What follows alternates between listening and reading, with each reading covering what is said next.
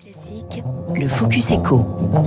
Ça bouge de partout dans le secteur de l'énergie en ce moment. La semaine dernière, naissance d'un consortium européen d'industriels pour produire de l'hydrogène vert au prix des énergies fossiles. Sur le marché de la batterie électrique, en six mois, naissance de deux consortiums financés par l'Union européenne. Et un acteur à ne pas oublier, c'est le singapourien Envision Group, géant des technologies vertes. Il a choisi la France comme tête de pont en Europe. La présidente internationale de sa division digitale est avec nous ce matin Bonjour Sylvie Ouziel. Bonjour. Merci d'être avec nous. Euh, le petit décalage s'explique par le fait que vous êtes euh, ce matin à Singapour. En Vision, groupe fondé il y a 13 ans, peu connu en France, hein, mais leader mondial des turbines éoliennes intelligentes. Vous fabriquez aussi des fermes solaires.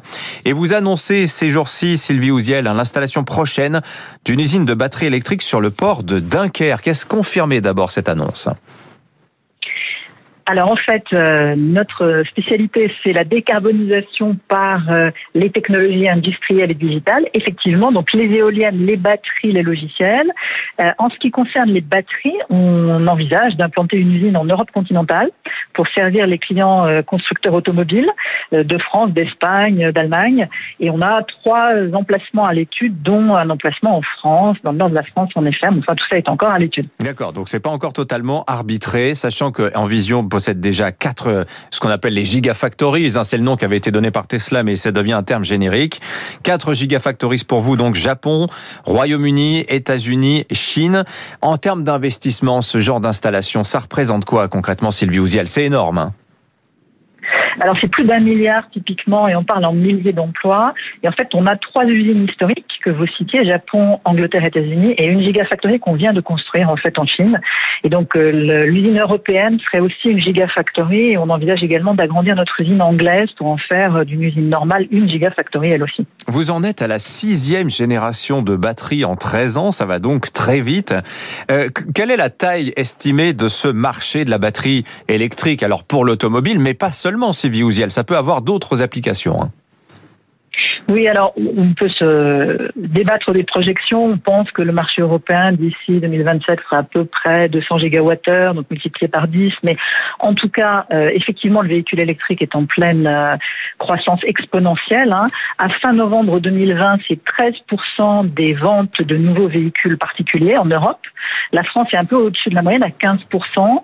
L'Allemagne a atteint 20% et la Norvège bat tous les records à 80% de nouvelles, nouvelles véhicules, nouveaux véhicules passagers euh, vendus qui sont électriques, euh, qu'ils soient hybrides ou euh, purement électriques. Et puis au-delà du véhicule lui-même, nous on est un acteur plus holistique, plus systémique de la décarbonisation. On est aussi intéressé par les batteries dites stationnaires, c'est-à-dire les batteries dans les bâtiments ou les infrastructures ou à côté des fermes éoliennes et solaires qui font en fait tampon entre le moment où on produit de l'électricité intermittente, par exemple le jour quand le soleil brille, et le moment où on va avoir besoin de consommer cette électricité, par exemple le soir, la nuit, pour se chauffer, s'éclairer, cuisiner.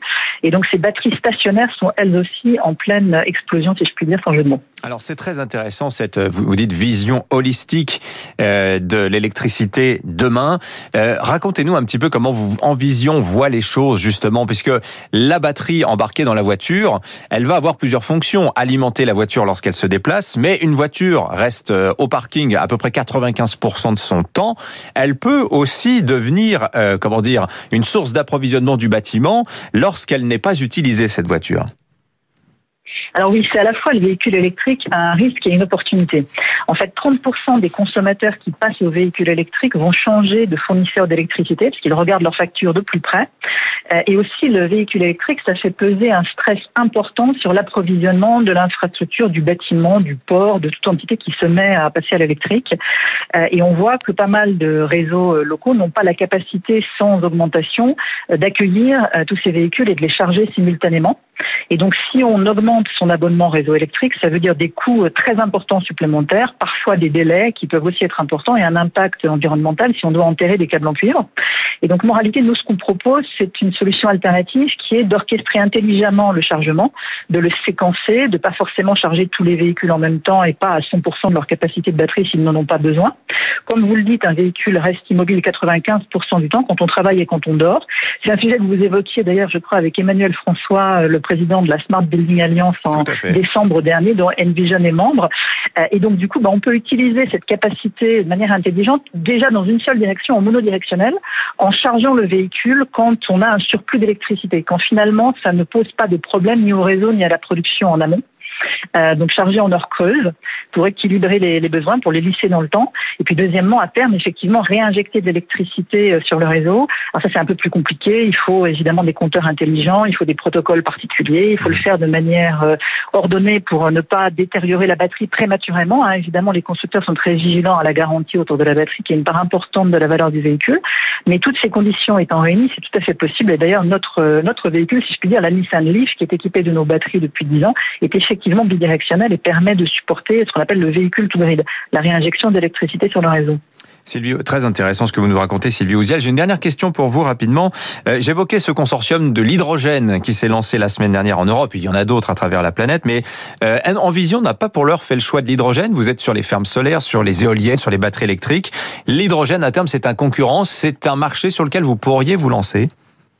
Alors, je vais peut-être de vous contredire. En fait, nous sommes dans le, le consortium que vous avez annoncé. Je pense que vous faites oh, référence à IDIL, oui, l'initiative de Thierry Leperc. Et en fait, nous, nous participons à ce consortium. On s'occupe de tout l'aspect euh, objet connecté et intelligence artificielle. On modélise en fait le système de manière à permettre son financement et ce qu'on appelle sa bancabilité, le fait qu'on puisse lever de la dette auprès des banques. Et puis, on va l'optimiser euh, tout au long de sa, sa durée de vie pour optimiser son rendement et son retour sur investissement et aussi euh, garantir la traçabilité et la certification d'origine de cet hydrogène vert. Donc on fait partie prenante de ce consortium avec Thierry, on en est très content. On est dans une autre initiative qui s'appelle Catapulte, qui vise également à accélérer le développement de capacités euh, d'électrolyse pour produire de l'hydrogène vert. Donc on croit tout à fait à l'hydrogène.